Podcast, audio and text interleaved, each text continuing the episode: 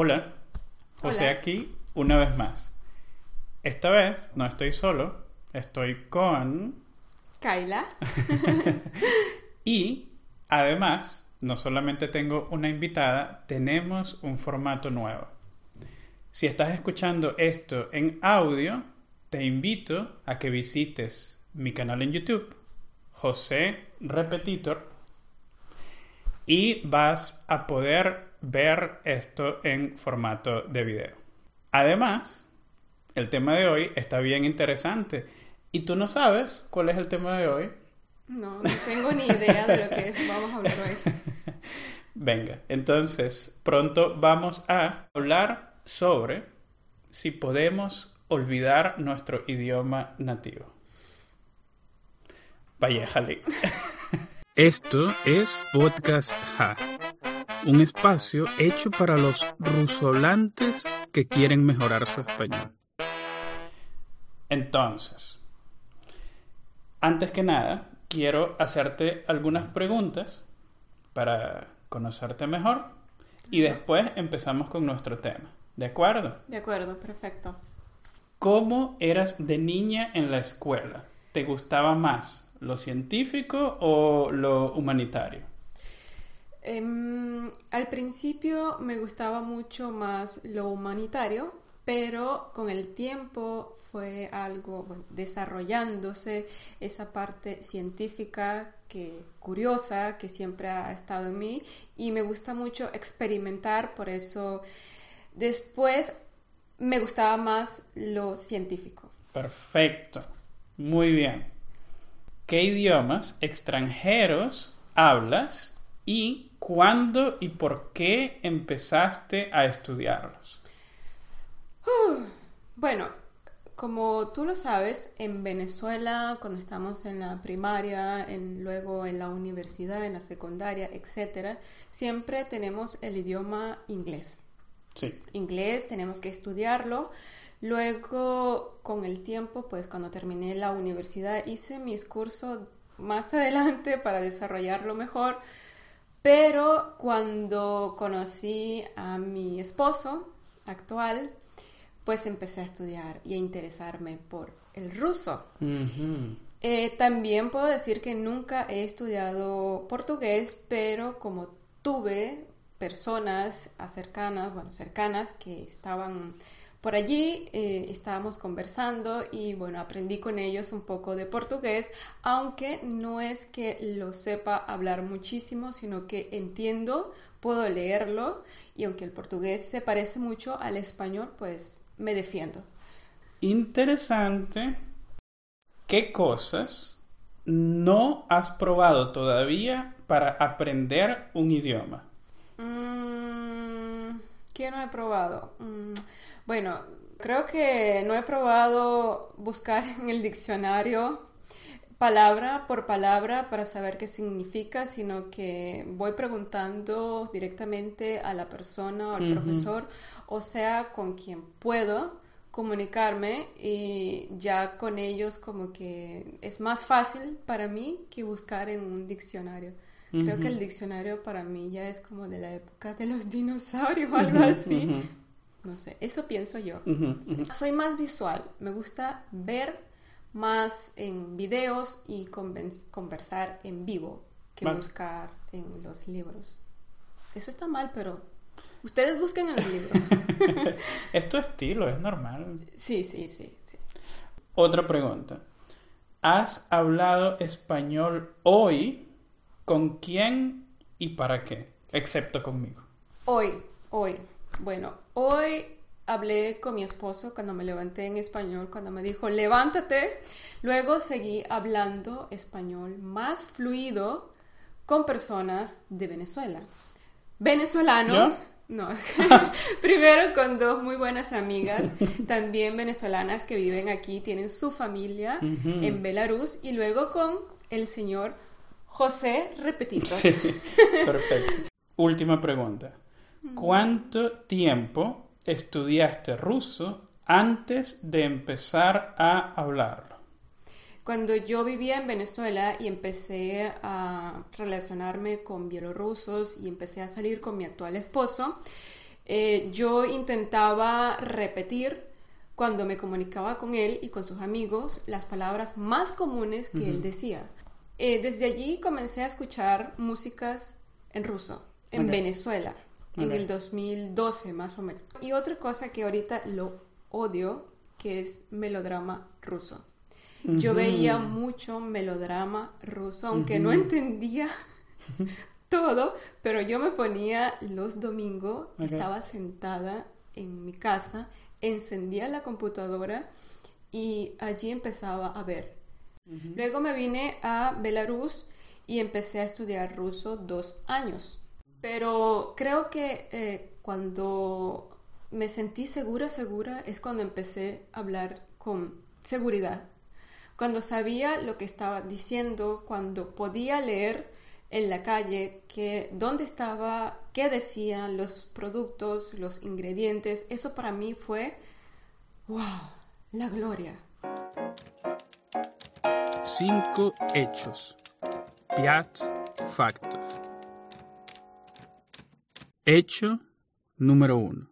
Ahora vamos a usar las preguntas que le hice a Kyla para repetir los pasados en español. La primera pregunta fue ¿Cómo eras de niña en la escuela? La forma era corresponde al tiempo que se llama pretérito imperfecto. Este tiempo se usa normalmente para describir procesos o acciones que se repitieron. Por ejemplo, antes trabajaba en Caracas. En este caso, yo le pregunto a Kyla por su vida escolar. Ella va a describir este periodo y por eso ella responde. Al principio me gustaba mucho más lo humanitario. Así, con esta forma, ella da a entender que habla de un proceso largo, de sus años en la escuela. Hecho número 2. Con la segunda pregunta, mi intención era usar este tiempo verbal que se llama pretérito perfecto simple o pretérito indefinido en los libros viejos. La pregunta que le hice a Kyla fue ¿Cuándo y por qué empezaste a estudiarlos? Este tiempo se usa para hablar de eventos que ya terminaron, especialmente cuando sabemos cuándo pasó. Puede ser una fecha concreta o una referencia en el tiempo. Escuchemos qué ha respondido Kyla. Cuando terminé la universidad hice mis cursos. Cuando conocí a mi esposo, pues empecé a estudiar y a interesarme por el ruso. En ambos ejemplos, ella ha dado referencias temporales. Ha hablado de cuando terminó la universidad y cuando conoció a su esposo. Otros ejemplos clásicos de este tiempo pueden ser el 3 de enero compré un automóvil nuevo. La semana pasada me casé. Hecho número 3. Con la tercera pregunta, mi intención era usar el pretérito perfecto compuesto. Un tiempo análogo, en algunos casos, al present perfect del inglés. Vamos a ver qué le pregunté yo. ¿Qué cosas no has probado todavía para aprender un idioma? Este tiempo se usa para acciones que empezaron pero que no han terminado. Veamos qué ha respondido Kyla. Creo que no he probado buscar en el diccionario palabra por palabra. Entonces, ella en cualquier momento podría empezar a buscar palabras en el diccionario. Pero como todavía no ha hecho esto, lo expresa usando este tiempo. Otros ejemplos clásicos de uso del pretérito perfecto compuesto van con palabras clave como todavía o nunca. Por ejemplo, nunca he visitado París. O todavía no he cenado hoy. Hecho número 4. La pregunta número 4 es especialmente importante para las personas que quieren entender la diferencia entre el español que se habla en España y el español que se habla en Latinoamérica. Presta atención a la pregunta que yo le he hecho. ¿Has hablado español hoy? En España, típicamente, cuando hablamos de acciones que han sucedido hoy, esta semana, este año, ellos usan el pretérito perfecto compuesto. Por ejemplo, esta mañana he desayunado tortillas con café. Vamos a ver cómo ha respondido Kyla. Hoy hablé con mi esposo. Y claro, como ella es de Venezuela, igual que yo, ella ha respondido usando otro tiempo. Para nosotros, y no solamente Venezuela, sino 21 países, que conforman este bloque hispanoamericano, cuando hablamos de hoy o esta mañana, lo interpretamos como un hecho que ya terminó. Por eso nosotros decimos, esta mañana desayuné tostadas con café. Sin embargo, es importante entender que con palabras como nunca o todavía tanto en España como en Latinoamérica se usa la forma del pretérito perfecto compuesto. Por ejemplo, nunca he nadado en el mar Caribe. Hecho número 5. Y con la última pregunta, lo que he querido es mostrar un caso bien importante, porque a menudo los rusohablantes cometen un error en este caso. Vamos a escuchar la pregunta. ¿Cuánto tiempo estudiaste ruso antes de empezar a hablarlo? Entonces, pareciera que estamos hablando de un proceso. Y es verdad, es un proceso. Pero yo he preguntado a propósito que por cuánto tiempo ella ha hecho esto. Vamos a ver qué ha dicho ella. Luego me vine a Belarus y empecé a estudiar ruso dos años. Y, claro, porque cuando hablamos de periodos concretos, por ejemplo, dos años, tres semanas, cuatro horas, sin importar que hablemos de un proceso, igual necesitamos usar pretérito perfecto simple. Por ejemplo, yo trabajé en Kiev cinco meses. A menudo las personas rusohablantes pueden decir yo trabajaba en Kiev cinco meses. Es un error, porque cuando tenemos la longitud exacta de este periodo, los hispanohablantes normalmente hacemos énfasis en que esto terminó.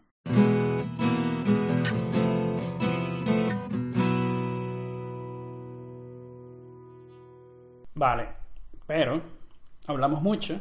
Tenemos que recordar que nuestro tema concretamente es si podemos olvidar nuestro idioma nativo.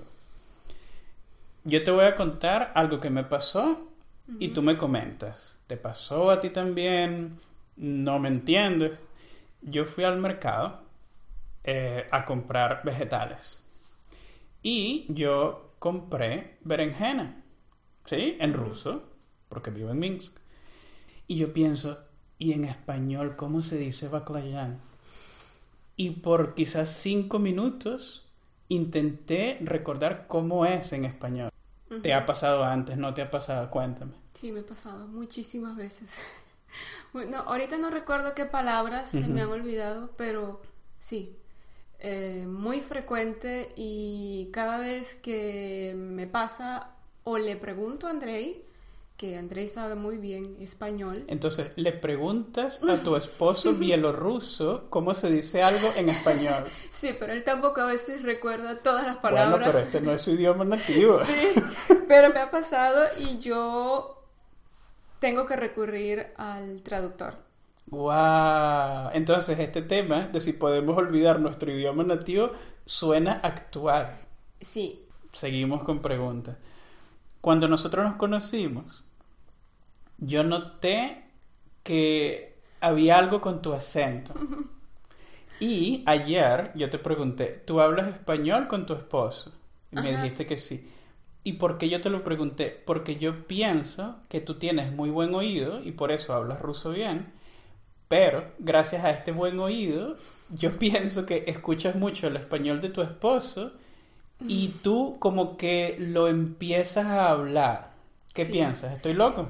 Eh, mm, puede ser, puede ser que empiezo como a adaptarme. Eso. Adaptarme no, a veces no siempre a mi esposo, Andrei, sino con otros bielorrusos con los cuales he vivido y he contactado muchísimo tiempo. Pero yo creo que es adaptarme y yo a veces estoy enviando notas de voz y me doy cuenta de que ¿Esta soy yo? No, no me gusta, no me gusta. Pero es algo involuntario. Claro. Es algo que me sale y yo no lo noto, sino que me escucho yo misma y después como que digo, wow. Yo creo que aquellas personas que viven en otros países y se comunican solamente en ese idioma, por ejemplo, alemán, a lo mejor no perderán el idioma, o sea, no se olvidarán, no tomarán un acento específico como nosotros, que nos comunicamos en español y en ruso. Y escucho ese acento diario, diario, y se me va quedando en la cabeza y me quiero como adaptar a la persona para que él también no se sienta incómodo, se- sea más fácil para él. ¿Qué haces para mantener esa esencia, ese, esa naturalidad de, de que el español sea tu idioma nativo? Todas las películas que yo veo, todas son en ruso. Ok. Todas. No recuerdo que haya visto una película en los últimos dos años en español. ¿En serio? ¡Wow! Te estás transformando. Yo no sé, pero todas, todas son en ruso. Todas. Pero, ¿qué hago yo? ¿Ver videos será? Ok, no sé. En YouTube. Yo no vivo contigo, yo no sé. Bueno, sí, sería extraño. sí, sí, sí. Pero escuchar músicas en español muy, muy, muy raro. De verdad. Muy, muy poco. No escucho mucho en español, pero sí veo videos en español. ok, Veo muchísimos videos documentales cuando estoy sola. ok. Y tengo una última pregunta que es ya mía. Esto es por, por curiosidad. Curioso. ¿Extrañas estar en un ambiente hispanohablante? Por supuesto. Por supuesto, extraño, ah, sobre todo para esta época, cuando todos nos reuníamos en diciembre y empezábamos a preparar el plato típico venezolano. Y llegar al pueblo o la ciudad de donde es mi familia era como cambiar de, cambiar de país, porque yo vivía en el centro, en Caracas, en la capital, y donde, de donde son mis padres, es un pueblito muy pequeño, y cada vez que iba era caminar de noche tranquilamente, saludar al vecino, em, mamá, voy a ir a visitar a la señora Francis, y allí pasaba hasta las 2 de la mañana hablando, conversando. Eso para mí Imposible no extrañarlo. es, e- eso es imposible, imposible. Sobre todo cuando te levantas en la mañana, escuchas el sonido de las vacas, Mm, ¡Guau! el guau. sonido de las vacas cuando empiezan su... Mu. y ordeñar, Guau. cuando sacan la leche, pues eso... el Ah, que olor- tú vivías en un paraíso, entonces es imposible no extrañarlo. Yo vivía en el campo. Ujú. El campo, diríame, Sí. eso es para mí sagrado. Ujú. Venga, venga, me quedé ¿A sin eh, ¿Y tú qué extrañas? No, obviamente extraño mucho a mi familia, a mis amigos. La cosa es que una parte de mi familia y de mis amigos ya no viven en Venezuela.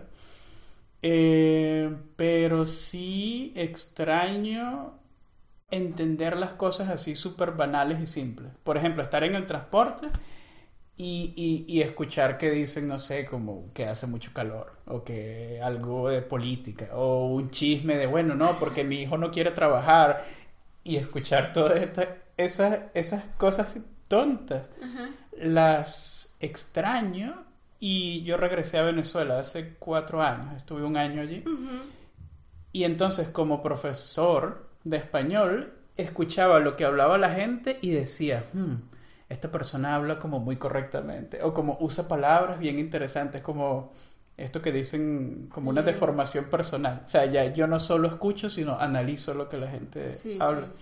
Pero extraño esto, por ejemplo, de, sí, escuchar español así en mi, en mi día a día. El reto de la semana.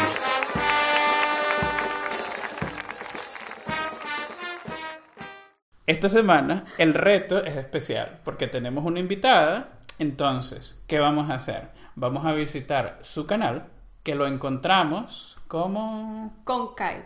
Y se escribe... C O N K A y griega. Perfecto. Entonces, allí vamos a buscar, vamos a ver los videos que ella tiene. Me gusta mucho tu último video donde cocinas draniki, por ejemplo. Draniki, los mejores dranikis de mi vida que he probado. Entonces, tiene videos muy interesantes y ella además muestra Minsk, muestra gente interesante. ¿Y qué vamos a hacer? Vas a comentar vas a preguntarle algo en español. Es una buena práctica para ti. Le preguntas cualquier cosa conectada con el video y tú vas a responderle a la gente, ¿sí? Si te escribe 20 personas, 50, 100, tú no vas a dormir y los vas a responder a todos. No, yo no duermo, yo...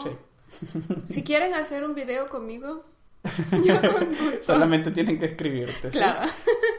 Entonces, comenta cualquier video que encuentres en el canal de Kai y suscríbete. Visita el Instagram de Podcast Ha y así podemos continuar conversando.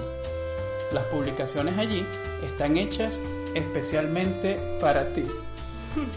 No olvides que cada episodio tiene su transcripción. Puedes encontrar el enlace allí en el Instagram o en nuestro canal de Telegram o en el grupo en Contact. Gracias por tu tiempo. Si te gustó el episodio, por favor, compártelo en tus redes sociales. Hasta la próxima. Chao. До Dania. Listo. Chao.